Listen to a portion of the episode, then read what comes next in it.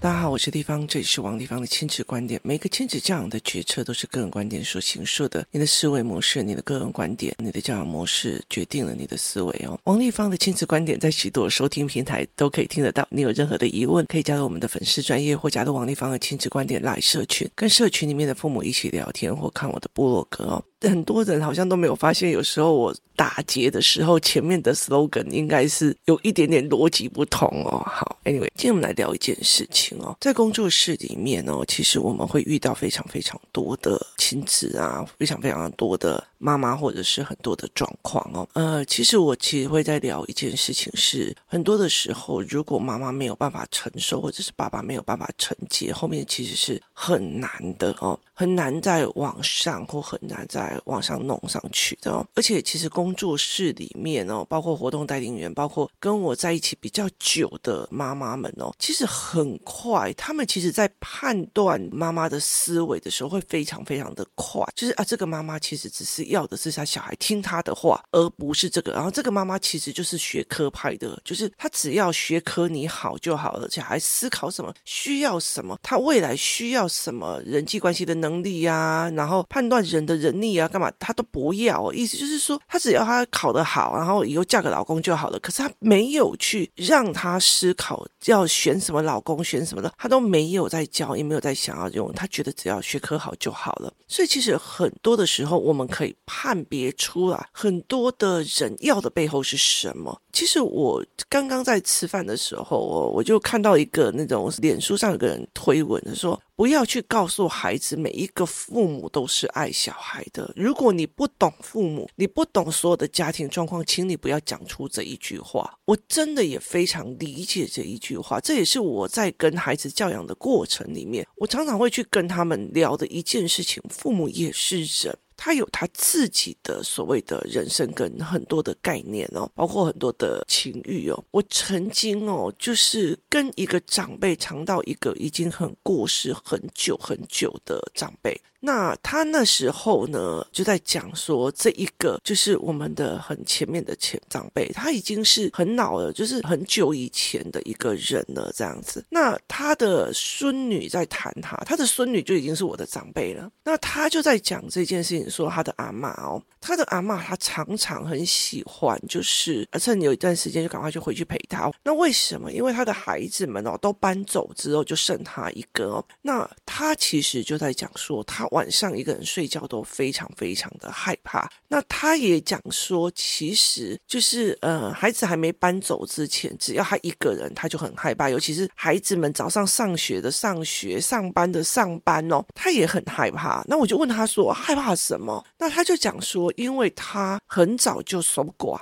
很早就守寡，所以村子里面有很多人就会觉得说，你这个女人一定耐不住寂寞。那对我来讲，我就会觉得啊，为什么？所以其实我后来才会理解的一件事情是，她是我的一个这么敬重的一个很长的长辈哦。那。原来他们也是有一个身为女人的困扰，所以他们也有身为女人的一个恐惧。当你不是把她当成一个长辈、一个父母、一个一个阿妈、一个一个阿祖、一个什么东西来看的时候，她也是一个女人哦。所以我其实会跟她讲说，母亲也有母亲的盲点。我其实最大的一个概念就是不要骗小孩，就是你会得到全世界无条件的爱，不可能。你今天去吸毒，然后要杀你妹妹试试看，你妈妈一定过不了那一关哦。所以其实我觉得很大的一个那种，不管你做什么，我都包容你，包括杀你的女儿嘛，就是你可以去。Google 一下哦，台湾有两三个案例是哥哥杀死妹妹的，因为偏心的认知哦，觉得爸爸妈妈偏心哦。这几个案例那时候也是让我妹妹很警觉，因为我那时候就传给她看，我就说，我就跟你讲说，你不可以这样子教养你，你这样子教养你的小孩会很恨哦。那其实那个时候我也是在做这一块去跟他讲这一件事情哦。所以对我来讲，我觉得很多的时候是你自己的认知去决对你的关系，你决定你要怎么教小孩，你要去告诉小孩说：“哦，萝卜刀就是很危险的哦，我们不要去用这个东西。”那很多的孩子会去开始拿出来。你知道我遇过孩子是去买萝卜刀，像我女儿也去买，她买的背后原因是她想要知道危险在哪里，就她想要知道危险在哪里，然后结果她的结论就是铅笔都比萝卜刀危险，所以那大人讲的话就是什么？那时候我就想说，哎。就是有一个孩子，然后他去打弹珠，然后换了萝卜刀，然后我就说：“哎，大人都说就是萝卜刀很危险，你怎么想的？”然后那个男孩就讲一句话：“大人最喜欢脑补，就你你你了解的意思吗？为什么你要去做一件事情？只是你因为你想要控制孩子而去做一个所谓的单一价值，而没有去取证的这个过程。后来我们就拿很多的，例如说萝卜刀啊、美工刀啊，就是学校可以遇到的事情，哪一样东西不会比萝卜刀？危险的，我跟你讲，椅子拿起来砸都还危险。所以对我来讲，我就觉得这件事情非常有趣，就是大人不知道这一整件事情是一个没有了让孩子所谓的印证的一个过程。所以这才是一个非常有趣的一个概念哦。那对我来讲，我觉得很有趣的一个概念是，现在我的儿子或者是我们这些大点孩子，他们要走入另外一个层次阶层。我其实以前的时候，我不知道这么的危险哦。那我下一集会讲哦。诶，我要提醒一下，那就是我下一集会讲接下来我目前遇到的思维跟状况，然后我跟我孩子在引导的状况。那我就在讲一件事情是，好，在工作室里面有很多的妈妈有不同的要求跟样貌或不同的思维哦。有一个小孩哦，有一个小孩曾经有一次篮球课的时候，他把我的儿子压在地上打，然后呢，他只是想打人看看。后来我就吼他，你知道吗？我就跟他讲说：“你他妈的，你再动一次我的儿子，你就给我试试看，我告到你全家。”我就很直白的去跟孩子讲这一句话，在工作室里面，你身为一个妈妈，该有什么样的立场，你就应该什么立场。我难道放着我的小孩跟人家讲说，没关系，没关系，打他没关系，你们只是在玩，不好意思，没有这个逻辑哈。那这个孩子的妈妈，这个孩子，我一直到现在没有原谅这个孩子哦，我也很盯在那，我在盯着你，你如果敢动我的小孩，你就给我试试看。然后我包括我爸爸后面的势力，我全部都会出来，我告诉你哦。那这个妈妈。后来用这样子的方式去告诉孩子说：“你其实你以为你是好玩的打这一个，你不知道你是惹火得到谁，后面还有多少人，而且你自己打人的这个状况，导致其他的人到现在都觉得你就是一个会打人的人，所以没有几个人真心要跟你交往，所以这个孩子他才会改的嘛，他才会真的改的嘛。我有一天在。”听到一个就是中国的有一个老师在讲课哦，我那天就跟那个老师在看那个讲课的时候，我就觉得他讲的超有趣，就是不小心去用到，他讲的超有趣的，就是呃，他接受电话直播，有一个人就跟他讲说，哎，我的儿子打人哦，对方的女生哦，而且受伤到脸哦，然后他就说对方的女生要来 argue 或干嘛，然后他就说哦，打赢打输，他说打赢打赢赔钱，然后他就说可是哦，我的小孩哦怎样怎样怎样，然后就说就赔。赔钱。好，然后呢，他就说，可是我们去调监控啊，然后监控也说是那个女生先动手的啊，他就跟他讲赔钱，然后他就跟他讲说，我不想跟你讲话了，然后就把他挂断，然后就讲了一句话说，我直播是让所有的人在看，你们大家都应该知道这个妈妈的盲点在哪里，我并不是要教你这个妈妈，因为她那个妈妈在她自己的盲点，旁听者应该可以厉害的人就会知道这个妈妈的盲点是什么。你如果你的小孩打了一次人，你赔钱，到第二次再。再赔钱，你就跟他讲，我们家没钱了，往不能看到的地方打，或者是怎样，你已经赔了，赔了两三次以后，你家没钱了，这个也没钱，买玩具也没钱，什么也没钱，你就知道打人就是要赔钱。好，那你的孩子还会再打吗？不会的，所以他就直接讲说，这个妈妈就是从头到尾都不愿意面对问题嘛，不愿意赔钱嘛，她就是不爽赔钱嘛，所以她没有面对问题嘛，所以他就不可能教养出好孩子，他就不可能让孩子有学到教训或学到思维。对，没有错，因为你不想承认你有错，你不想被骂。呃，等一下地方说我又做错了，你那你不想被说你做错了，所以你才养出这个孩子，那你就放着，你就放着。所以当这个孩子打我的小孩的时候，我会跟我的儿子讲，早晚你也会遇到这样子的人，你两个小，你就会被打，没有错。那他打了我的孩子，我不可能原谅他。可是这个妈妈有没有过啊？趁着这个事开始教他自己的孩子，你自己打人，你这样子，你付出的代价。架，丽芳也不原谅你，他以后什么课也不教你的，怎么有的没有的。这个小孩接下来从此之后，他再也没有打过人了。他很清楚的一件事情，他惹到老虎了。你了解那意思吗？好，所以这个妈妈出来面对我儿子打你儿子这件事情，他有没有面对？所以这个小孩有没有在被排挤？有没有人排挤那个妈妈？没有。好，然后呢？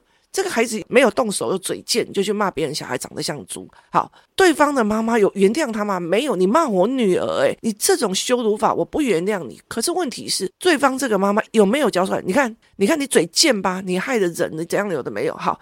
他有没有去面对？有没有要赔偿？有没有要用？然后有没有在接受别人？别人就是不原谅我的儿子，对，没有错。我面对来地方，你告诉我，我该怎么教？我接下来要该怎么教他？我该怎么样叫他去面对这件事情？有一个小孩，他拿着沙去丢了另外一个小孩，结果眼睛进沙了。我就跟这个男孩讲。你做了错事，你就去要去面对。你要不要像个男人一样去面对？你现在你爸爸二话不说带着那个女生要去医院做急诊，你要怎么做？你去看你爸爸怎么带过去的，你去把事情讲清楚，你去看他怎么挂号的，你去看他怎么赔偿的，你去看你爸爸是不是为了你的一个好玩的行为去缴了钱，把你们家的钱去付人家的医药费。如果别人的孩子眼睛出了状况，你也要负担哦。这个孩子因为他爸爸的负责，他接下来所以就会了解了。他就说，从来没有人告诉我这一件事情，因为他在学校伤的人就只是。去罚站写课文这样而已，就是他的行为跟他的负责不搭嘎的。不是我打人之后我要去跑两圈操场，你现在在社会上打人打两圈，你可以说我那我跑四圈操场就解决吗？没有这回去，因为没有人告诉孩子真实的状况。所以当一个父母要帮自己的孩子，他愿意出来面对，对我就是教错了，我给他不要搞，我我来哦，好。我们可以大家讨论该怎么教，该怎么用。我愿意面对的，谁会不帮你啊？谁会不帮你啊？很大的一个原因就是，就像这一个那个人来讲，就是妈妈自己不想面对嘛，妈妈自己不想承认自己有错嘛，妈妈自己不想要承认自己，我自己的儿子就是弄伤人了嘛，他不愿意去面对。你再怎么样，你动手了，你弄伤人了，你把人家接见毁容了，你就应该带着你的孩子去面对嘛。你没有教，因为你不想承认嘛，你不想面对这件事事情，所以你不想面对，就永远解决不了。我后来在这个影片的时候，我就跟他讲说：“天哪，在那边多好啊！你看这个人就可以去很明白的讲，他很好玩哦。就是例如有人打电话来问他说：‘哎，我的小孩怎样怎样怎样’，他就直接跟他讲：‘你有缴钱吗？’他就说：‘呃，我有缴那个你那个。’一个月吧，呃，两千六百块的那个什么，呃，课程就是两千六百块人民币的课程哦，要一万多块钱哦。他说哦好，然后他就说，那你有上我的课，你应该知道我不回答这类型的问题啊啊，可是我就是很相信你啊，怎样怎样怎样。他就说没有付钱的不要来问哦，你们连知识要随随便便要讲免钱的就要来用哦，所以他就。他就非常的有趣哦，然后包括你在看那个，我们在讲那个冬令营哦，泰国的冬令营哦，他们在问问题的时候，你要在群组里面问，大家都 OK 哦。可是你如果要一对一，不好意思，付款的游戏，我就觉得他们的思维模式让我觉得太有趣了哦。那我们就一直在讨论这一块哦。那他讲的一件很重要的一件事，你知道台湾哦，你如果要讲这样子，你妈妈就不想面对现实嘛，你就是不想处理小孩，你在旁边装可怜装傻，好。没有人，没有人敢讲哦。为什么？因为，嗯、呃，你忘记我，你忘记就是很凶，你兄就是怎样。我告诉你，我如果没有霸气跟狂气，我大家被这些人折磨死了。光大家的篓子去处理就好了。我就是愿意跟孩子讲真实的话。后来那个弄人家杀的，他以前在学校里面就是一天到晚都被老师讲，他又攻击人，他又攻击人。他现在几乎就没有了。为什么？因为他爸爸问他，他就说，因为以前从来没有人跟我讲，原来事情会要这样子发展。没有人跟他讲。我今天包括性教育的时候，我就觉得台湾的性教育你真的是真笑诶，你知道，你不跟小孩讲真实，让他们口交什么有的没有，满天在开玩笑，他根本就不知道他们在讲什么。所以这件事情是让我觉得非常非常有趣的一件事情。所以我就在想说，这个爸爸愿意负责，我有抛弃他吗？我有叫别人说不要理他，我干嘛？是因为妈妈不要负责，所以这个小孩问题越来越大，问题越来越大，你就别的小孩越来越不敢跟他玩嘛。那你妈妈又不敢面对问题的时候，又一副那种我只要被人家讲了以后我就很受伤，或者是你怎么知道我没做？对，你做了，或许你讲了，但是没有用嘛，没有用，你有没有去找别的方法？没有嘛，所以小孩状况越来越大。我从以前到现在，光小孩打人这件事情，或小孩被挑衅这件事情。我从以前到现在，不同的孩子，我用不同的方法，这一招不行了，下一招他到底是哪里出问题了？一次一次，我有哪一次放弃过？可是，嗯、呃，你怎么知道我没有跟他讲？那你跟他讲，你如果跟孩子讲，小孩就会懂。那你就大爱电视台上人打开，让孩子听就好了嘛。那你要的是小孩会想方法去面对问题，可是妈妈不面对，所以后来我在看这一个人在讲的时候，他就直接点名了：妈妈不想面对嘛，妈妈不想承认他错嘛，他不想赔嘛，所以这个小孩就会一辈子会越来越严重，到最后他会法律制裁他。那。这就是一件很重要的一件事情啊！你要把事情这样子做，没有人说你不 OK，我也会尊重你的教养逻辑，跟你教养逻辑里面所产生的命运跟我一样，我也在遵守我教养原则里面接下来会产生的可能命运走向是一样的，所以就让我觉得，对，我就觉得他很可怜。那你要去同情他嘛？问题是他妈没有想要面对嘛？是谁恶化的？所以我后来会觉得说，很多的人来我这边求助哦。然后有很多人来这边用，那你帮我讲一下，你帮我电他一下，好，他要的是王丽芳，你上了某个课，我的小孩就要永远听我的话，不好意思哎，就这个东西其实是很难的，为什么？因为他除非哦，我跟你讲，除非哦，我又回去命理界。我那时候就跟他讲说，我如果真的要跟很多人讲说像神棍一样，很多人就是信我，我干嘛？我老实说，我也没有课给你们上哦，那偶尔才上一次课这样子哦。我就说，那如果我要当神棍，我在做命理的时候就可以的。命理里面有一个叫做造运的方法，就把别人命中有的，不管是夫妻宫还是什么宫，放在别人那边哦。我就说，我如果要做所谓的就是神棍的话，我早就去做这一块了。我就说，如果要做，我还比较 OK 哦。教养跟算命跟做风水是一样，都在改变别人的命运。我跟你讲，做风水赚的很多。我跟你讲，一场一百万，我都可以感慨。那你今天你教养的东西，难道也不是因为说我顾念在所以父母的亲子关系里面，所以你才用教养的方式去做？所以这很大的一个思维观念，你有没有想要帮自己的小孩，或者是这个孩子，这个妈妈只决定在说，哦，我自己教就好了，我不要让孩子去看不同的人，我只要功课好，乖乖的就好。那你就要承受他高中国中、高中大学的时候，他没有办法，他用他的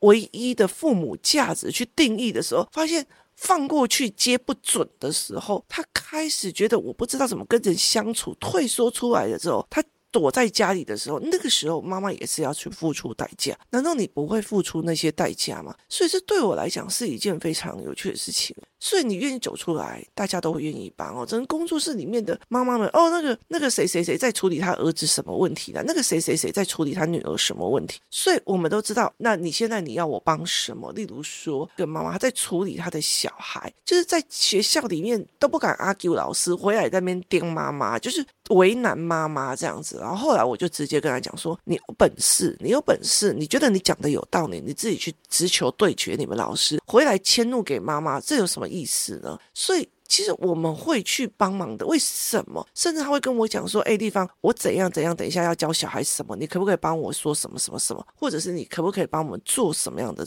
东西？”那大家都愿意帮忙的前提在于你要不要去面对。有时候真的觉得妈妈比小孩脆弱一百倍，但是当妈妈脆弱，小孩就起不来；妈妈执着，小孩就起不来。我觉得那个是一个重重点的状况，而我没有要求大家去做什么样的动作。你会觉得说，你今天如果觉得你的小孩只要他不舒服，别人都不可以笑，他不舒服就可以在那边骂人，你怎么可以这样用语言 PUA 别人？别人就会想走开呀，别人就会想走开呀。为什么他们不能用？接下来这个事实去面对，那你如果觉得哦，我怕被人家骂，我怕被人家说我自己没教好，对，就是那你的小孩问题就要面对嘛。我自己也是面对很多啊，很多人在跟我讲说，哦，地方的小孩都没有把他的作业用好，成绩也没有考到非常好。然后呢，就是然后呢，问题是我的 focus 不在这里啊，我的 focus 在别的地方啊。所以其实他们会主动把他的作业写完，像我女儿，她回来就主动的去读他的书，算他的数学，干嘛的没有的。那对我来讲，我并不觉得高中的数学、大学的数学决定了他的人生啊，但是他的人际关系、他的思维、他的认知决定他的人生，还有他取得知识点的方法，也决定了他的人生跟思维模式啊。对我来讲，你高中数学你会不会影响到什么？有，啊只影响到大学啊。可是大学毕业之后，多少人躺平？我跟你讲，我研究所博士班躺平的朋友一堆嘞，而且一躺就是躺好几十年的一堆啊。所以这有什么意义吗？没有啊。我觉得对我来讲没有什么意义啊。所以。觉得很有趣的是，在这一块，你要的是什么？你想要用的是什么？当你愿意努力的时候，其实很多人会来帮你的。当你不愿意努力的时候，大家都会尊重你，离你远一点啊，让你自己有自己的空间去教你自己的孩子，这无可厚非啊。那为什么会觉得就是很可怜呢？今天如果我今天觉得今天是一个变态的男孩，如果你要教孩子觉得这个人很可怜，所以你要教你的孩子去同情他，我觉得那是你自己的选择。而这个孩子其实已经在用自己的情绪霸凌别人的时候，那你还要讲讲说啊，因为他很可怜，那你要去做，那也是你要自己去付出代价。对我们来讲，我们并不是说我们不想去跟他用，是跟他在一起的情绪的思维的累比较多，我们甚至会觉得说，哦，让他去自己去处理情绪啊。让他自己去处理情绪啊，所以我给你时间，请你去做，我给你时间去练这件事情。我觉得很多的时候，选朋友跟排挤这是两回事哦。有时候有很多的人，他其实觉得哦，我被排挤了，事实上是他先欺负人了，大家大家看透了他，就不要跟他在一起。这也是有可能的一件事情哦，所以我觉得很多的东西你要去问原因，而且不要为了同情而同情，尤其是对女生来讲很重要的一件事情哦。为了同情而同情，牺牲的是一个女孩子的人生跟她未来的认知价值观。那我其实我会觉得，其实很重要一件事情。老实说啦，每一个妈妈哦，根本就没有时间去告诉别人自己多可怜，做了多少事。因为我告诉你，孩子的事情层出不穷。如果你真的真的，其实有在拼的时候，小孩的状况其实是让你应接不暇的哦。我会接下来告诉你我在应接不暇哪一件事情哦。那这是我应该会在讲的是，这是跟一般高中生的父母不太一样的一个状况哦。我跟一般高中生的妈妈。在忙的，在跟五年、六年级的小孩在忙的东西，其实是完全不一样的哦。那这才是一个最重要的事。当你自己想要帮自己的孩子的时候，当你愿意想要去做的时候，其实是没有时间讲我自己多辛苦，甚至你没有时间去讲自己多可怜。而且最重要的一件事情是，你要不要面对嘛？就像之前我们在讲说大陆博主的这一个事情，中国博主的这一个事情，他就跟那个讲，你就赔钱啊，你就赔钱啊。啊，妈妈还要啊，可是怎样？人家都就好，我跟你讲。讲重点一件事情，你赔钱赔两次，你告诉你家里的孩子，我们家钱赔就光了，都是因为你打人，所以我们要赔的，让小孩拿钱过去，因为中国的医药费非常非常的贵，赔两次大概什么钱都没有，连米都没有了。你用两次以后，小孩会不会不学好？不可能的，我觉得那不可能的。所以，因为你不想面对嘛，你不想赔钱嘛，你不想面对嘛，你不想面对你自己家里的孩子就是做错了嘛，他再怎么样就是被挑衅，忍不了就动手的嘛，你不想面对嘛，那就。以后让司法来让他面对。今天谢谢大家收听，我们明天见。